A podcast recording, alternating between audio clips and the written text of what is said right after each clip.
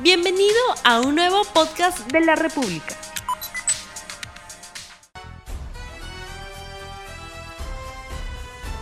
Entre enero y julio de este 2019, la llegada de turistas internacionales al país superó los 2.589.000, cifra que significó un incremento de 1,7% respecto al mismo periodo del año pasado.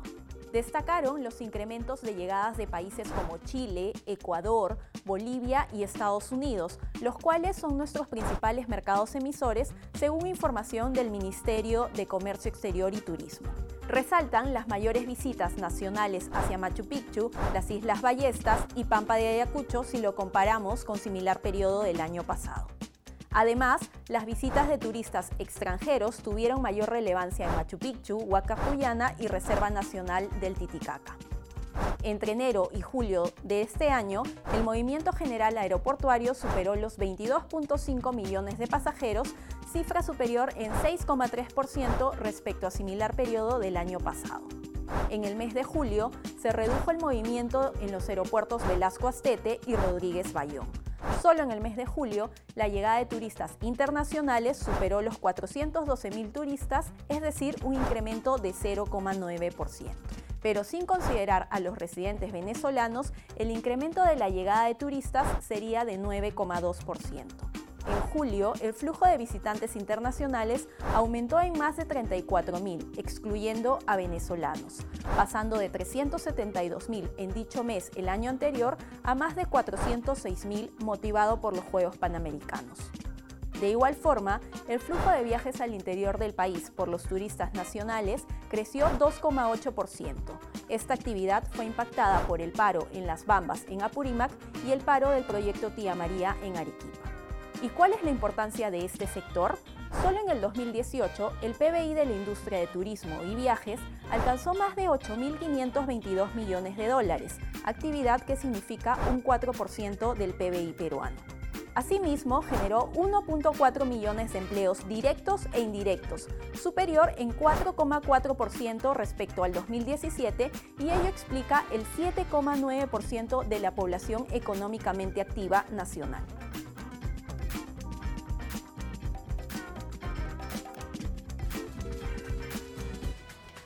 Muy buenos días amigos de la República, bienvenidos a un nuevo programa de RTV Economía. Mi nombre es Magda Quispe, soy editora de Economía del diario La República y los acompañaré todos los martes y jueves a partir de las 9 de la mañana. El día de hoy vamos a hablar sobre el sector turismo. En el 2018, como hemos podido escuchar en el video, eh, se lograron 8.520 8.522 millones de dólares, lo que significa un 4% del PBI. En empleos significó 1.4 millones entre directos e indirectos, es decir, un 4% más que el 2017. El día de hoy trataremos sobre este importante tema, pero antes los invito a seguir la pregunta del día. ¿Cuál es la importancia del turismo en el Perú? El día de hoy nos encontramos con el señor Carlos Canales, quien es presidente de Canatur, con quien absolveremos diferentes preguntas sobre este tema. Bienvenido, señor Canales. Gracias por la invitación. Muchísimas gracias a usted por su asistencia. La primera consulta del día es, ¿por qué es tan importante este sector para el país?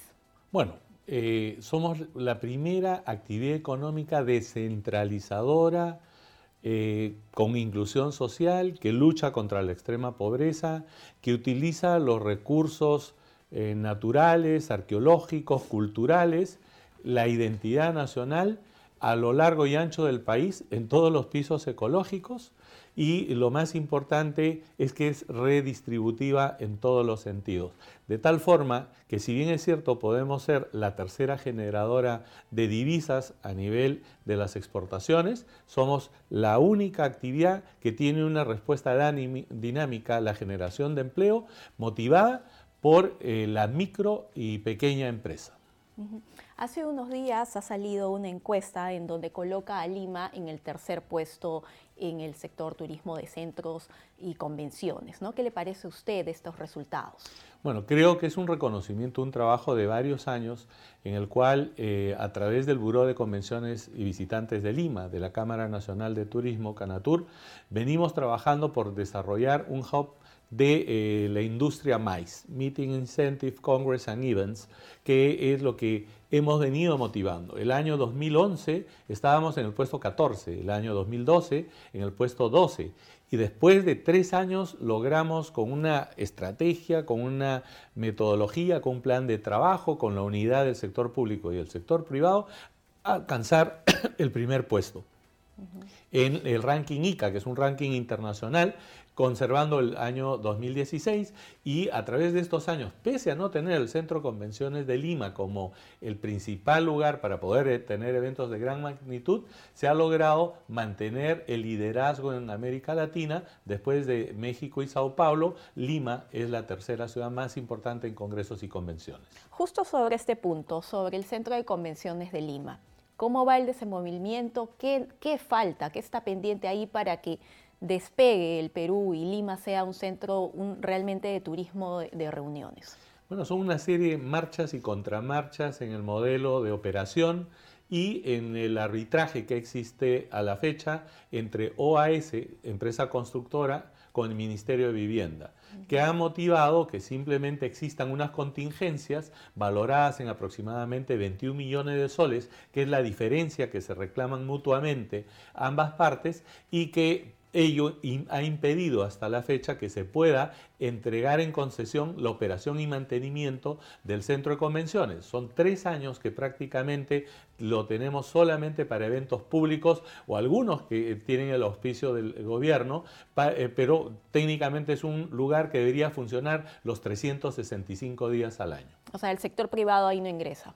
Lamentablemente no están eh, siendo arrendados los espacios, pese a que tiene eh, un, aproximadamente 18 salones con una capacidad de más de 20 mil personas en todas sus áreas y que en el salón principal, el plenario, eh, que se encuentra en el octavo piso, tiene una capacidad para 5 mil personas. Eso quiere decir que tenemos un elefante blanco todavía. No, no estamos entonces usando la capacidad total que tenemos con el centro de convenciones. Digamos que solamente la décima parte y eso genera un, perjuicio muy importante porque no podemos traer eventos de gran envergadura. Luego del centro de convenciones de Lima nos vamos al Salón del Westing que tiene un aproximado de 2.000 personas como aforo, por lo cual mm, eventos de mayor dimensión son casi imposibles traer a nuestra capital porque no contamos con el escenario adecuado. De tener este centro de convenciones óptimo, tanto para el privado como actualmente lo tenemos para el público, ¿podríamos llegar al primer puesto en el turismo de reuniones? ¿Cómo ve usted? Recuperar el primer puesto se puede. Eh, definitivamente Lima tiene unos atributos que no tienen otras ciudades, como es el clima tenemos un clima templado, no llueve, por lo tanto es un clima ni eh, extremo frío ni extremo calor. Estamos situados al punto eh, central de América del Sur, con lo cual tenemos un hub de conectividad aérea extraordinario. Tenemos una gastronomía, eh, tenemos una oferta cultural, arqueológica de primer nivel y tenemos profesionales eh, súper preparados para poder atender este tipo de eventos, así como una infraestructura turística de hoteles y restaurantes y proveedores profesionales que tranquilamente podrían seguir empoderando a Lima como la capital eh, eh, de las Américas en el rubro de congresos y convenciones. Señor Canales, ya tenemos una pregunta de Mariana López. Perú está en el quinto lugar de los países turísticos más competitivos de América Latina. ¿En qué debe mejorar para liderar la región? En mucho. Eh, todo es un trabajo pendiente porque es permanente la mejora continua. Lo primero es el tema de seguridad. O sea, nadie va a un destino donde hay violencia, donde hay bloqueo de carreteras, donde hay delincuencia común. Eh, pese a todo eso, eh, dentro de lo malo que pueda haber dentro de la ciudad, somos uno de los países con menor incidencia en delincuencia, pero la percepción de inseguridad es muy alta.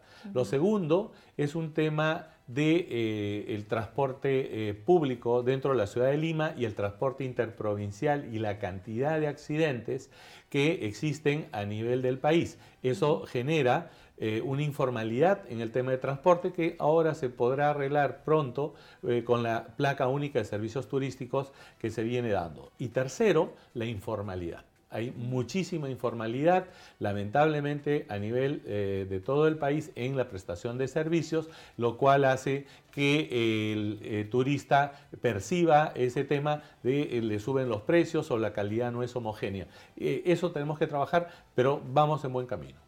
Tenemos otra consulta. Isaac Rodríguez nos, nos, pregunta, el punto fuerte de Perú es el de sus recursos naturales y culturales. ¿La gastronomía peruana ha fomentado el turismo en nuestro país?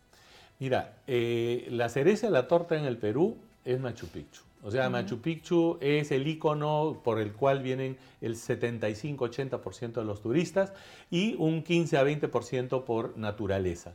Pero es todavía muy poco el, rubro, el nicho, el segmento de mercado del turismo gastronómico de gente que venga específicamente a comer. Se viene dando el caso, pero no es un volumen importante. Lo importante tal vez es que es el gran complemento. O sea, tienes un viaje a una maravilla del mundo, y tienes la cocina más deliciosa del mundo. Eso es lo que nos empodera y por eso la gastronomía juega un rol muy importante en el desarrollo turístico del Perú. También está el tema de eh, la ampliación del aeropuerto Jorge Chávez, ¿no? Es uno de los puntos que todavía ahí nos falta mayor capacidad para recibir, turistas. ¿Cómo, ¿Cómo ve usted este punto? Bueno, nosotros tenemos una mesa de trabajo con el Ministerio de Economía, con el MINCETUR, con el Ministerio de Transportes, y lo primero que hemos exigido el año pasado, y parece se va a cumplir, esperemos eso, es que el concesionario ha ofrecido entregar la pista y la segunda pista y el segundo terminal para eh, mayo del 2020, 2022. O sea, eh, es, eh, reducir los plazos que inicialmente había manifestado el concesionario de entregar la pista el 2022 y el terminal el 2024, lo cual resultaba ilógico porque la saturación de los espacios dentro del aeropuerto hoy día es evidente. Las cifras que tú señalabas, más de 22 millones y medio de personas que transitan por nuestro aeropuerto cuando la capacidad límite del Jorge Chávez es de 12 millones. Entonces eh, tenemos que insistir y acá Ocitran debe ser el primero que esté buscando el cumplimiento de ese ofrecimiento que hizo el presidente Fraport en el mes de mayo, de tener todo terminado para el eh, mayo del 2022. Es una tarea pendiente entonces. De emergencia, diríamos nosotros. Ana Soledad nos consulta, ¿la inestabilidad política por los conflictos entre el Congreso y el Ejecutivo también afectan al turismo en el país? Para suerte nuestra, no. Los políticos se pueden pelear, pero los turistas no perciben eso como un daño. Lo que sí percibe un turista es cuando le bloquean las carreteras, como ha sucedido en Arequipa, o donde hay violencia, porque todos tenemos derecho a poder reclamar y opinar y eh, hasta marchar, pero nadie tiene derecho a violentar la propiedad privada, a bloquear los accesos públicos, y eso sí tiene que ser sancionado con el rigor de la ley. Hoy día el Cusco está felizmente con muchos turistas, seguimos creciendo, tal vez somos la única actividad económica que sigue creciendo pese a las vicisitudes políticas, pero tenemos que también ser claros, mm, tenemos una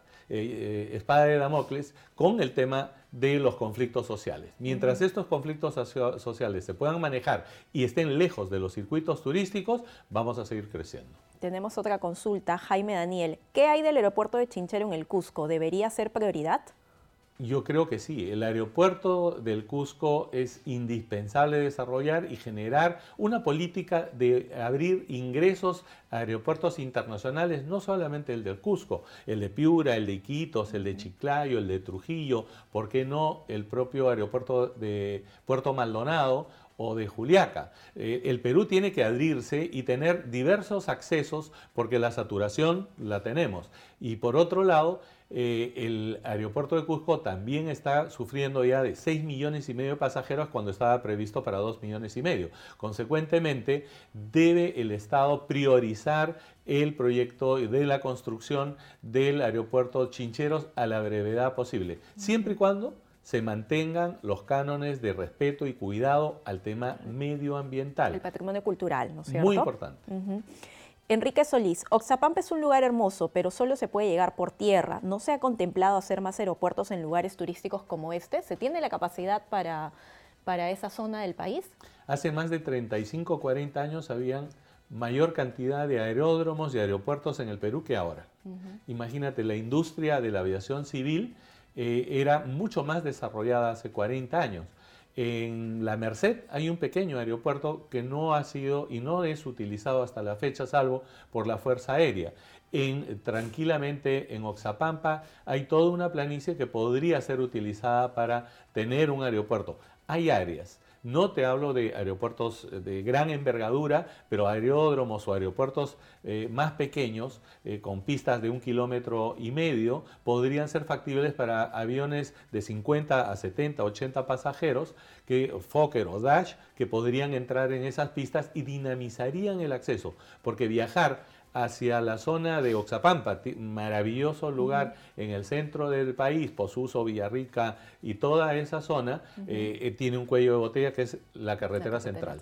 Y para pasar la carretera central son cinco horas y luego llegar hasta esa zona, estamos hablando de otras cuatro o cinco horas adicionales. ¿De qué depende entonces? ¿Del interés de, los privados de invertir en este lugar? ¿Qué, qué, depende de ello? Eso depende del Ministerio de Transportes y Comunicaciones en el tema de vías y de aeropuerto. Lo que debería hacerse es un túnel eh, que pueda entrar por la carretera central y acortar las distancias para evitar eh, esa um, serpentín que es eh, realmente súper complicado, muy lento por camiones de carga de todo tipo y donde no se privilegia al transporte de pasajeros, sino al de carga.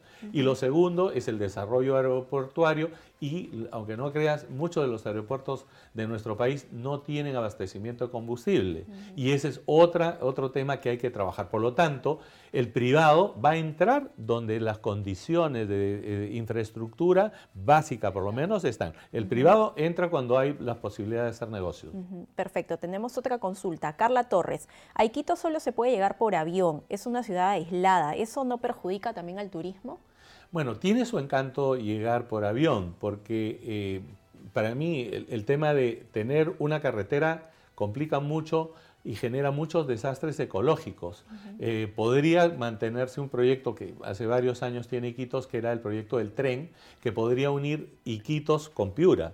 Imagínate ese corredor eh, multimodal que podría ser interesante. Hoy día vas a Yurimaguas y de Yurimaguas a Iquitos es eh, un día y medio en embarcaciones con dormitorio que pueden ayudarte a llegar o de Pucallpa hacia, eh, hacia Iquitos. También son dos rutas fluviales importantes, interesantes, que generan un atractivo a eh, nuestra Amazonía. Pero definitivamente lo que hay que hacer es buscar la mayor o mejor conectividad a un destino tan apartado como es Iquitos. Sí, porque genera altos costos también, ¿no? Los pasajes aéreos son un poco más, más caros respecto a otros lugares. Mira, con los low cost estamos sorprendidos, el, puedes viajar por 100 soles eh, a Iquitos ida y vuelta. Eh, y eso a veces es mucho más costoso viajar Lima-Ica 150 soles en una empresa de transportes de primer nivel. Entonces, obviamente la conectividad es vital, pero también la Amazonía tenemos que conservarla. Muchas veces la mano del hombre viene acompañada de un desarrollo eh, que no es homogéneo y que hay eh, temas ambientales que preservar. Perfecto. Tenemos una última consulta de Gabriel Santos. Hay que mejorar las carreteras. Una de las principales causas de muerte en el Perú son precisamente los accidentes de tránsito. Ese riesgo genera desconfianza en los turistas. Mira, casi eh, al Perú vienen más o menos de esos 4.400.000, por avión se movilizan 3.300.000. ¿no? Y hay, el otro se moviliza a través de buses. Eh, y definitivamente hay temor. Hay temor por la cantidad de accidentes eh, y por la poca supervisión de eh, Sutran en cuanto a la calidad de las eh, unidades vehiculares que muchas veces no cumplen las condiciones técnicas no son formales. No son formales. Y recogen pasajeros en cualquier lado, se producen asaltos, robos e incluso violaciones. Acá tenemos que ser absolutamente muy eh, cuidadosos en, la seguridad que se debe brindar al turista partiendo de nuestra conectividad. Si tenemos eh, que viajar maravillosos viajes que podría ser, imagínate, Lima, Paracas, Paracas, Nazca, Nazca, Abancay, Abancay, eh, Cusco, Cusco, Puno. Podrías hacer una ruta maravillosa en buses con cupones que puedas ir bajándote y subiendo de los buses a unos costos increíbles. Lamentablemente eh, no se hace eso por el tema de la inseguridad. Señor Canales, ya estamos volando en tiempo. Solamente unas últimas conclusiones que sean importantes para impulsar este sector? Hoy día estamos trabajando de la mano con el ministro Edgar Vázquez, su equipo, nuevo eh, presidente ejecutivo de PROM Perú. Estamos en mesas de trabajo muy importantes desarrollando la promoción de otra forma y eh, le aseguro que el próximo año, el año 2020, terminaremos con un crecimiento de dos dígitos y eso implica que cuando los privados y los públicos nos unimos, obtenemos resultados para beneficio del país. Perfecto, muchísimas gracias. señor Canales por haber asistido a, RTV Economía. Esperamos tenerlos en una próxima oportunidad. Muchas gracias a ustedes por su audiencia y por sus preguntas y consultas. esperamos que se mantengan conectados, ya saben, todos los martes y jueves a las 9 de la mañana para, para tratar diversos temas económicos. Muchas gracias. No olvides suscribirte para que sigas escuchando más episodios de este podcast.